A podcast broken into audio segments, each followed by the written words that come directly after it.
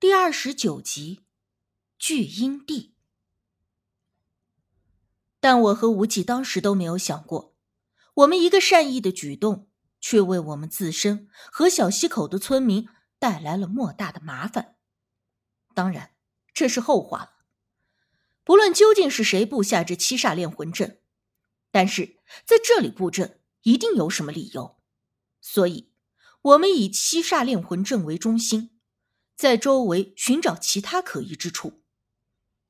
我们一直都并不能确定要在小溪口中寻找的是什么，而无忌根据小溪口与村落附近的地势山脉推断，小溪口这个位置非常的特殊，因为将我们村与周围的相邻村落与地势相连来看，周围地势偏高，类似一个碗状，而小溪口则是最低的碗底。这种地势有个说法，叫做聚阴地。有句俗话是这么说的：“人往高处走。”这句话不只是说人要如何的努力向上，还有一种说法就是生气，也就是所谓生者的气息，它会居于较高处；但是死气，也就是阴气，则会向低洼处流动。这就是告诉我们。活着的人要往高处走，而只有死人才会居于低处。所以说，小溪口作为这方圆几里的中心点，附近所有的阴气都会流向小溪口这个碗底。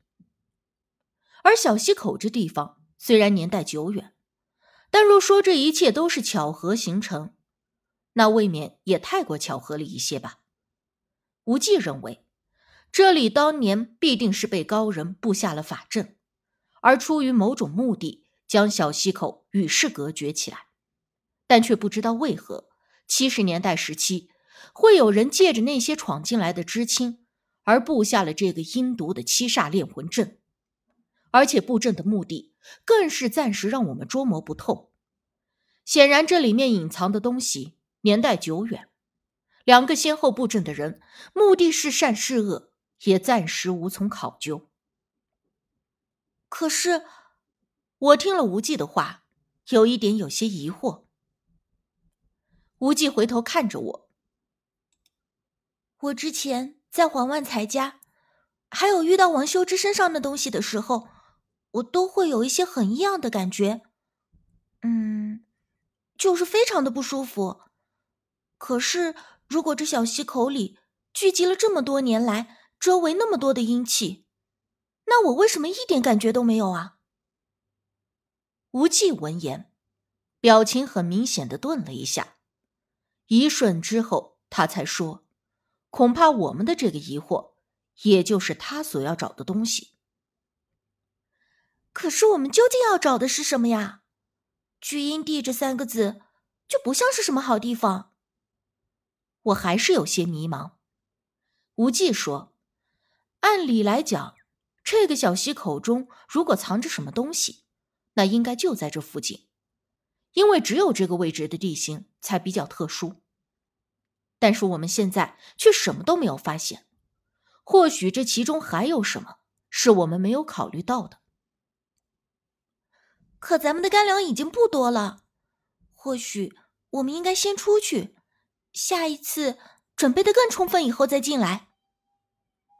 我试探着问无忌：“小溪口的这一次探险虽然刺激，可现在的结果与我所幻想的相距甚大。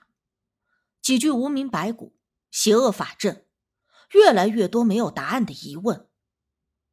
但无忌却不同意我的话，而且一直很冷静的他，一听我说要先回去，立刻一脸严肃的看着我：找不到，我是不会走的。”不知道是否是因为这林子里光线幽深，让我觉得他那眼珠子黑漆漆的，泛着让我发寒的光，漆黑的深不见底。那明明就是无极，但是有那么一瞬间，却仿佛又不是他。难道面前的人不是无极，而又是山小鬼的障眼法？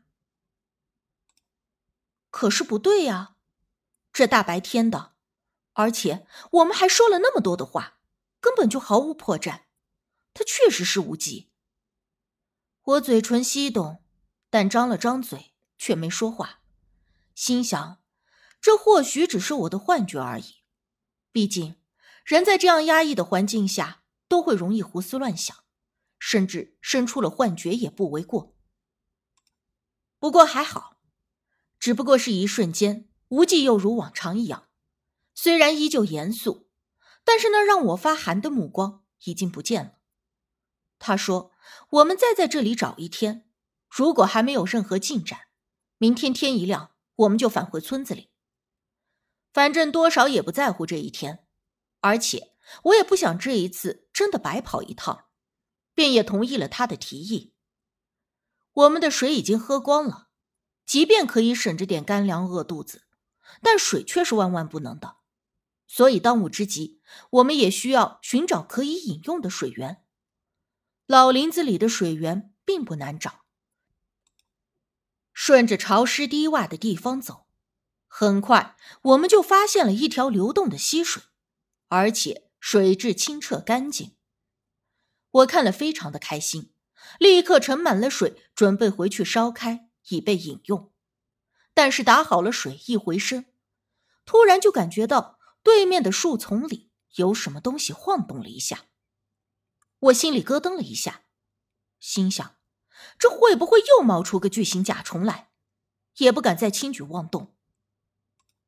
身后的无忌显然也注意到了，他压低了声音，让我慢慢起来后退。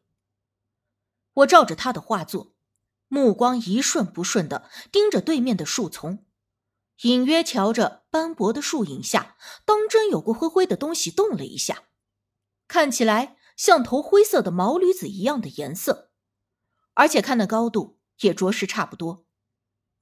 驴马之类的在村里倒是不少见，我虽不是很怕，但也从不敢靠近那东西，生怕一个不慎就被他倔蹄子踢到。而此刻，我的脑海中情不自禁的脑补出了一个巨型的毛驴子，杀气腾腾的向我们奔来的画面。怎么办？我缓缓后退到无忌的身边，不敢乱动一下。无忌抓着我的手腕，低声说：“我们先退到树丛里再说。”我和无忌放轻脚步，小心翼翼的向身后的树丛里退去，生怕一个不慎就惊动了对面的东西。而就在此时，我们突然听到“砰”的一声响，正从对面的林中传来。我一惊，不知道发生了什么事，而无忌则皱眉说道：“是枪声。”我们被这枪声惊得刚回过神来，忽然就看到对面树丛里哗啦啦一阵响，眨眼的功夫，一个灰不溜秋的东西从树丛里冲了出来。我这定睛一看，差点没吓得坐在地上。那哪里是什么毛驴子，根本就是一个巨型的大耗子，那大板牙。打眼一扫，估摸着比成年男人的手还大，而且那大耗子嘴里叼着个血糊糊的东西，正向着我们没命似的冲过来。快跑！无忌拉着我就跑。我这会儿真的好想哭，我生平可是最怕耗子的，而身后的那大耗子个头比我还要大。但是最让我们担心的，并不是身后的大耗子，而是我们又听到了砰砰的两声枪响。并且是朝着我们这边来的，我下意识的就猜想，会不会是村里的人知道我们进了小溪口，所以就带着猎枪组织人来救我们？可无忌说，那个枪声并不是猎枪，也不可能是我们村里的人。我们跑了没有多远，感觉身后的那大耗子离我们越来越近，而且在那耗子后头还有拿着枪的，不知道是什么人。眼下的情况可比我们遇到山魈时为难得多。遇到山魈时，我还能求仙家帮个忙，可这遇到的是人，那就是仙家也没有招了。我们根本就跑不过身后的大耗子。很快的，我甚至闻到了他身上的腥臭味，而其中还夹杂着浓浓的血腥味。我下意识的回头一看，发现那东西离我们只有两三米的距离。而我也看清楚他嘴里叼着的是什么了，原来是一个全身都是血的人。快上树！无忌用力的拽了我一下，继而也不待我应声，用力一把将我往树上擒。我下意识的就抱住树干，抓着树杈就往上爬，而无忌则一个转身，又像当时对付巨型甲虫一样，把大耗子引到了其他方向。可是让我们意外的是，那个大耗子并没有追着无忌跑，而是一头直接扎进了前面的林子，不见踪影。我和无忌都愣了一下，面面相觑。感情我俩跑了半天，累了个半死。